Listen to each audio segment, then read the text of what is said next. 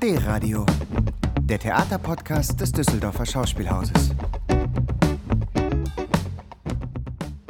Herzlich willkommen zur neuen Ausgabe des Theaterpodcasts aus dem Düsseldorfer Schauspielhaus. Heute wollen wir über Sommer, Sonne und Theater sprechen. Genauer über das D-Haus Open Air, über die Komödie Diener zweier Herren, die wir hier gerade vorbereiten und ab Ende Mai vor dem Schauspielhaus unter freiem Himmel zeigen wollen.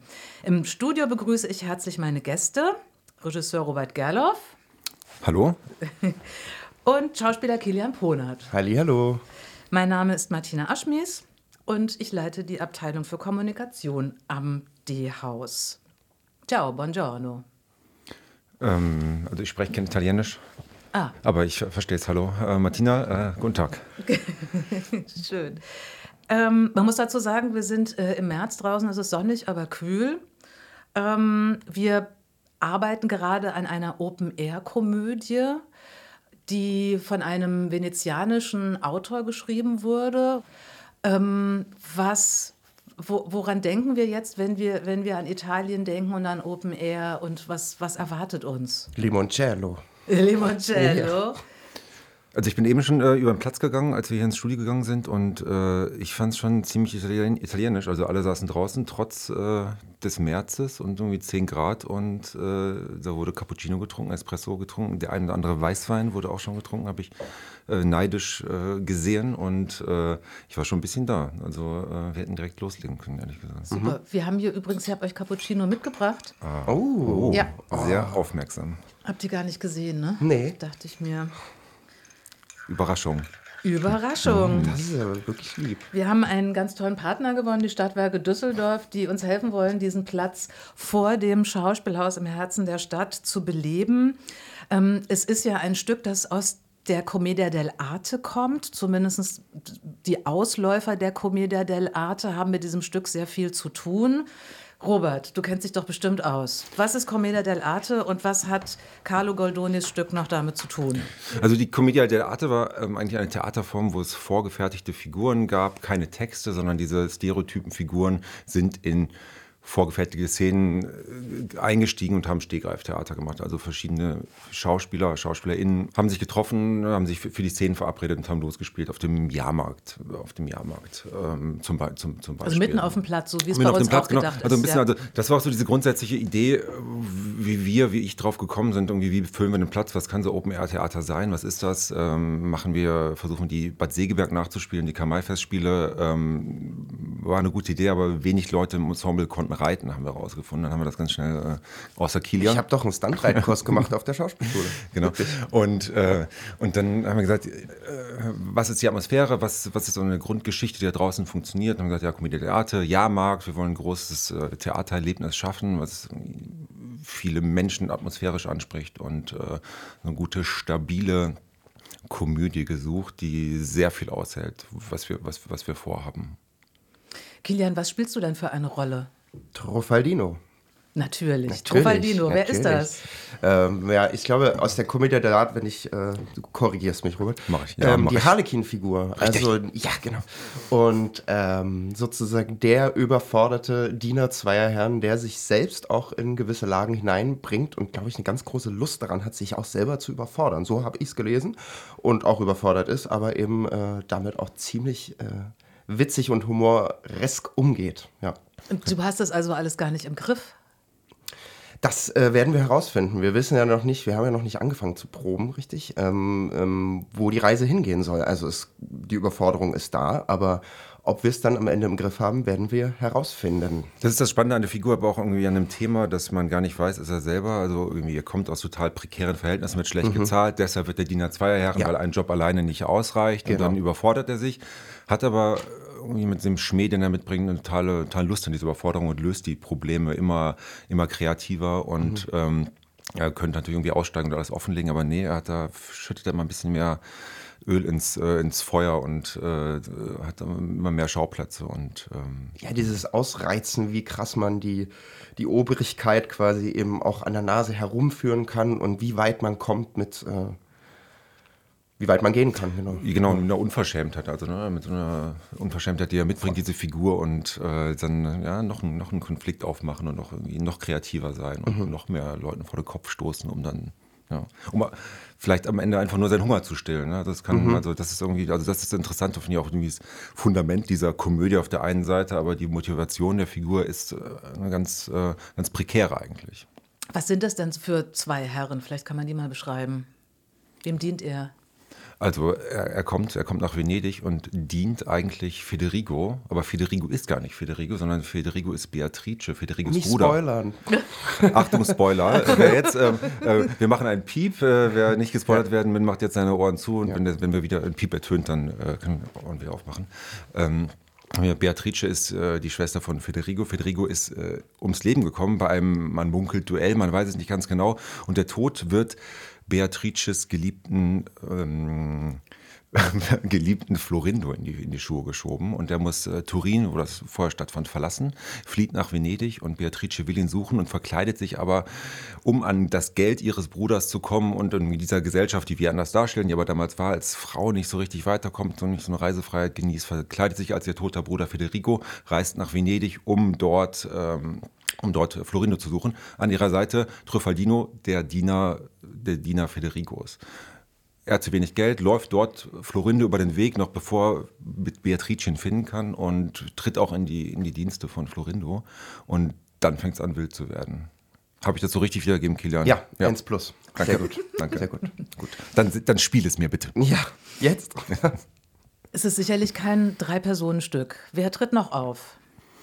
Also insgesamt ähm, eingeschrieben sind zehn Figuren, äh, die, auft die auftreten. Also ich habe schon die Hauptfiguren, wobei es gibt keine Hauptfiguren, das ist nur das Hormenstück. Jeder hat, jeder mhm. kommt vor, es gibt keine Hauptfiguren.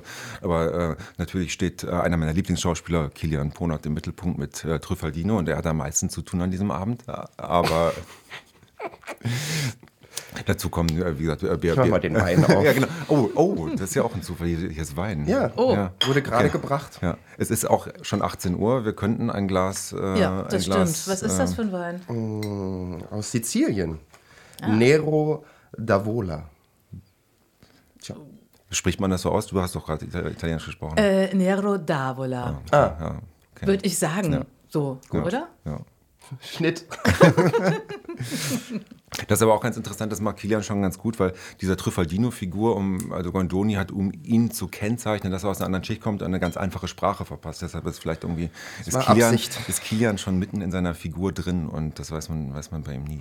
Aber du ja. wolltest gerade sagen, wer noch ähm, auf der Bühne steht, wie viele DarstellerInnen es sind und ähm, wer da noch so mitspielt. Also neun Schauspielerinnen aus dem Ensemble des Düsseldorfer Schauspielhauses, wobei ein Gast dabei ist, äh, ähm, spielen mit Judith Bohle, wird äh, Beatrice spielen, oh, Fenot Tadese, äh, Clarice, Florian Lange, Brigella.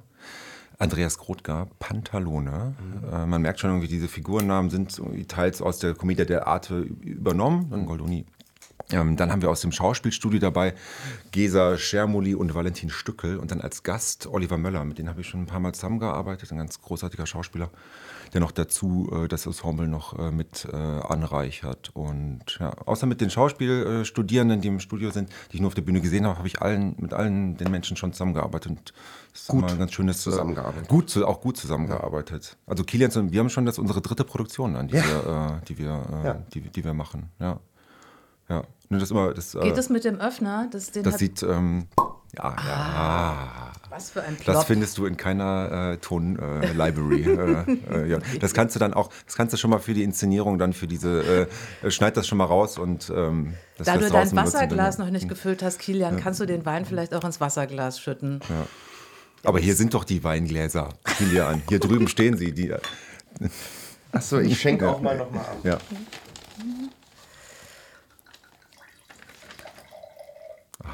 Sehr gut. Das ist jetzt wirklich echt, ne? Das ja. hat sich eben gerade angehört, ja. wie ein, aufgezeichnet aus der Sounddatenbank. Super. Ja, aber guck mal, soll ich es mal, mal nachmachen? Ja. wow. Das war, wirklich, das war wirklich äh, Kilian mit seinem ähm, Hier mal das Mund. Ach, herrlich, danke. Ja. Genau, also das, das, ist das Ensemble und ähm, das wird noch ergänzt, das wird noch ergänzt oh, durch eine große Gruppe von Statisten und Statistinnen, die, die wir angeheuert haben. Ähm, ich, ich spoiler jetzt gar nicht zu viel, was die jetzt genau machen, also, oder? Also die also haben, haben gute Aufgaben, das so ein bisschen, also ich verrate jetzt nicht alle Tricks vorher, oder? Ja, also nicht alle Tricks. Kilian macht ja dann später noch ja. Tricks. Er wollte uns ja, Tricks ja. zeigen. Ich zeige euch alles, was ich gelernt genau. habe. Okay, ähm, und wir haben eine Blaskapelle dabei, eine Amateur-Blaskapelle, die auftreten. Das verrate ich, weil ich mich schon da sehr lange drüber, drüber freue. Eigentlich war zuerst die Idee der Blaskapelle und dann kam das Stück, das kann man jetzt ja sagen. Ich will unbedingt mal mit einer Amateur-Blaskapelle zusammenarbeiten und das wird endlich der Fall sein. Und ähm, die werden wir haben und die wird verschiedene, sowohl die musikalische Ebene teilweise übernehmen und, ähm, und ähm, auch das ein oder andere Requisit ergänzen, was oben auf dem, draußen auf dem Platz nicht so funktioniert als, äh, als Kleinstrequisit. Für, mhm. das, für die, das macht alles die, äh, die Blaskapelle. Macht das. Super, ja, darauf super. stoßen wir an. Prost. Ja, auf, die Blas, auf, auf, ähm, auf die Blaskapelle und ähm, hm. Hm. Ganz gut, oder? Ja, lecker. Ja, ja, ja. ja. Nee, gut. Mhm. Ähm, genau, dann vielleicht noch zu der musikalischen Ebene. Ähm, ähm, es wird äh, fünf Songs geben, die aber nicht äh, drinstehen. Äh, das ist auch für dich jetzt eine Überraschung. Ja. Ähm, ich, dann hören wir zur Konzeptionsprobe, sollen einfach den Podcast, alle den Podcast genau. hören und dann, äh, dann, muss ich gar nicht mehr. Ist alles gut. Dann macht ihr das, was ich heute gesagt habe und dann komme ich auch zur Premiere. Ja. ja. So ein bisschen Commedia dell'arte. Äh, jeder spielt seine Figur und dann äh, sagt, ja, es wird ähm, eine, eine Autorin geben, die äh, fünf Songs schreibt zu den Themen, die wir äh, bei Goldoni finden. Äh, Babi Markovic heißt sie. Kennen sie aus Wien und äh, die, ich glaube jetzt gerade schreibt sie, also es wird so, äh, wird auch ein musikalische, eine musikalische Angelegenheit, also nicht nur Sprechtheater, nicht nur Komödie, sondern mm. es wird gesungen und getanzt. Schön. Ja. Sehr schön. Hm. Kilian, hm? Gelato oder Espresso? Mm, Espresso. Vino oder Grappa? Beides. Pizza oder Pasta? Pizza. Salami oder Schinken? Weder noch. Verdi oder Puccini? Uh, das ist schwierig. Verdi. Als, als, Gewerkschaftler. Ja, genau. Ja, als Gewerkschaftler ja, ja, Verdi sagen. Venedig oder Neapel? Venedig. Gondel Ach, oder Vaporetto? Gondel. Dogenpalast oder Markusplatz? Markusplatz. Löwe oder Tauben? Tauben.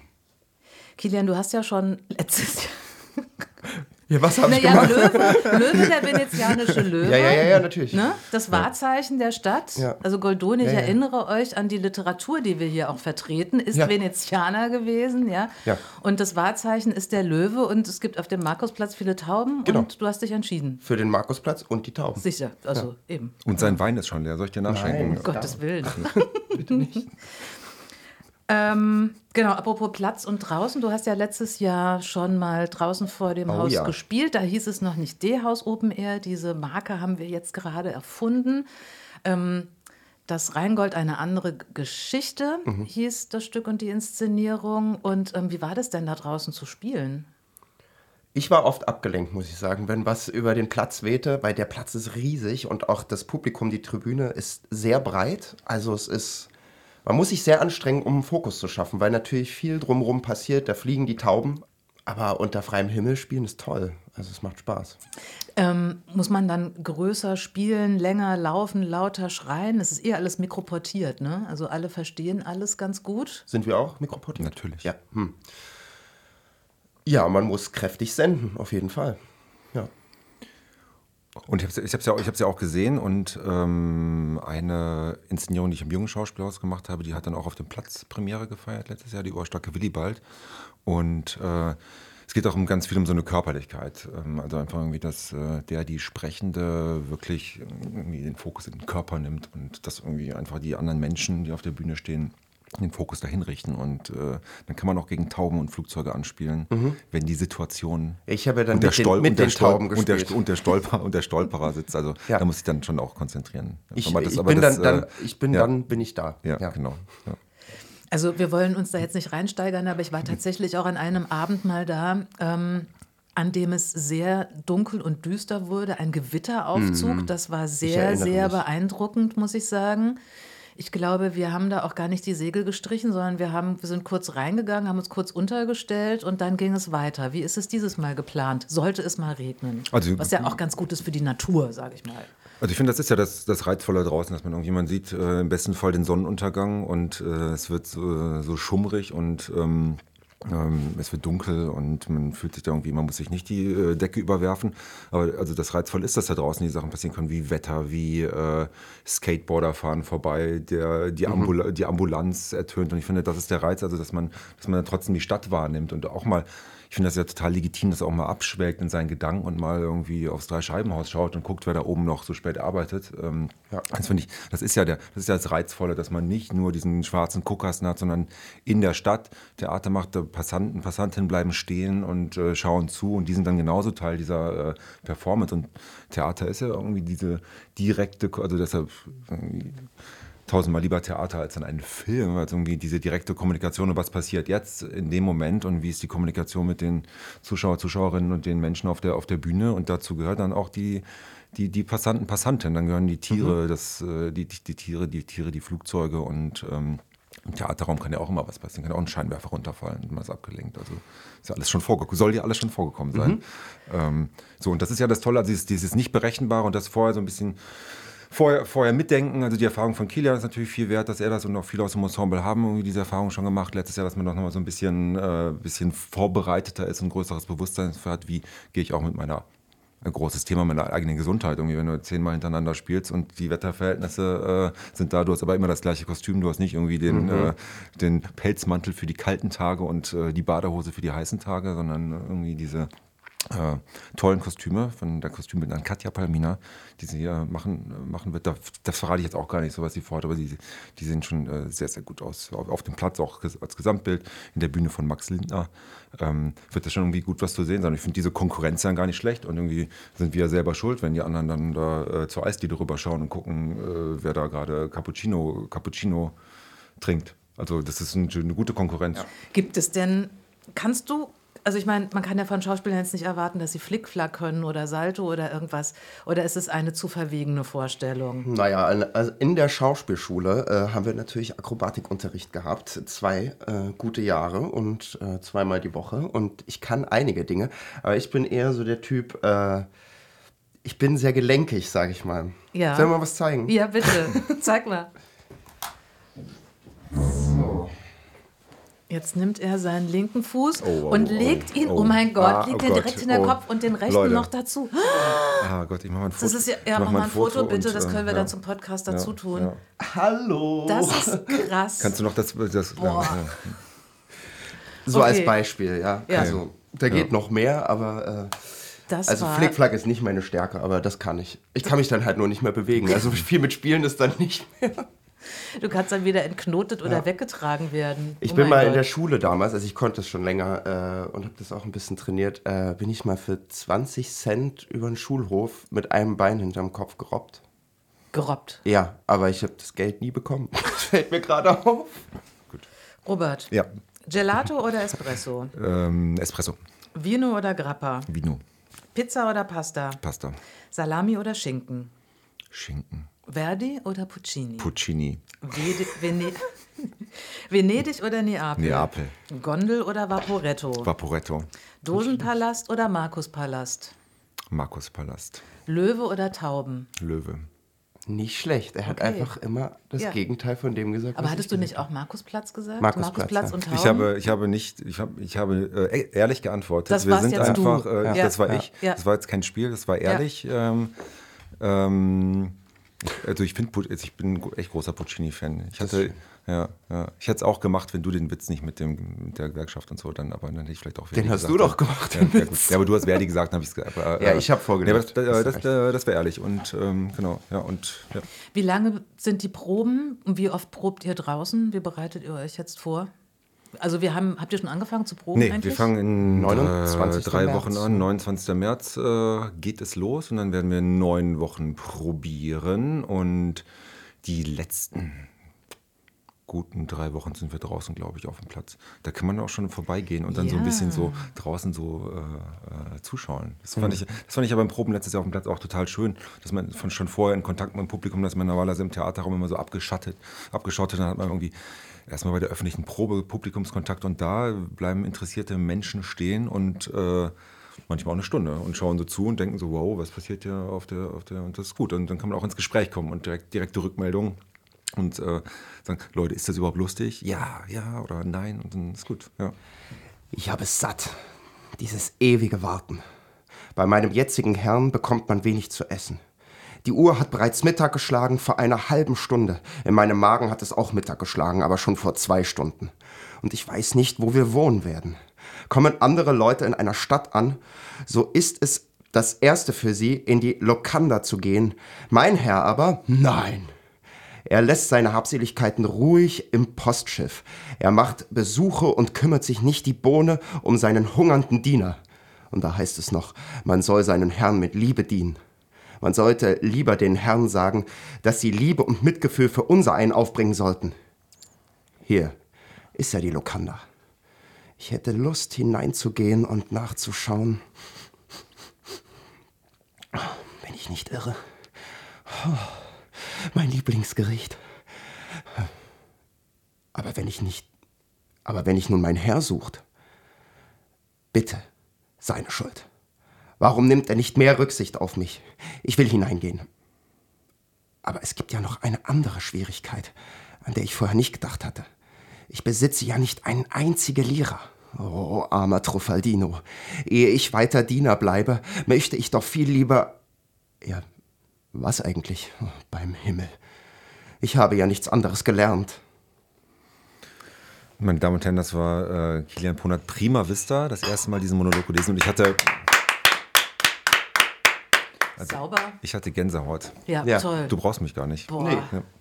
Ja. Dina Zweier Herren von Carlo Goldoni. Premiere ist am 27. Mai hier vor dem Düsseldorfer Schauspielhaus. Robert Gerloff führt Regie, Kilian Ponat spielt Truffaldino. Noch viele andere Menschen aus dem Ensemble und Gäste und eine Blaskapelle werden dabei sein. Exklusivpartner sind die Stadtwerke Düsseldorf und ähm, ja, wir freuen uns auf Sie. 20 Vorstellungen, Open Air aufatmen. Danke. Bis Danke, bald. Bis bald. Tschüss.